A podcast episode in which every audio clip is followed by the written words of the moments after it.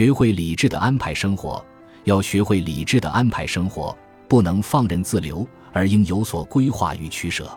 没有休息的生活过于辛苦，就好像是没有歇脚的长途跋涉。丰富多彩才会幸福。美好人生的初始阶段应该用于同先人对谈。我们身为认知世界和了解自己，蕴含真知的典籍能够教会我们做人。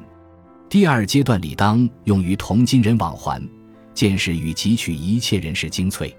世间万物并非齐聚于一地，寰宇之父早已将庄莲分配好了，而且有时还会特别偏向最丑的那个女儿。第三阶段要完全留给自己。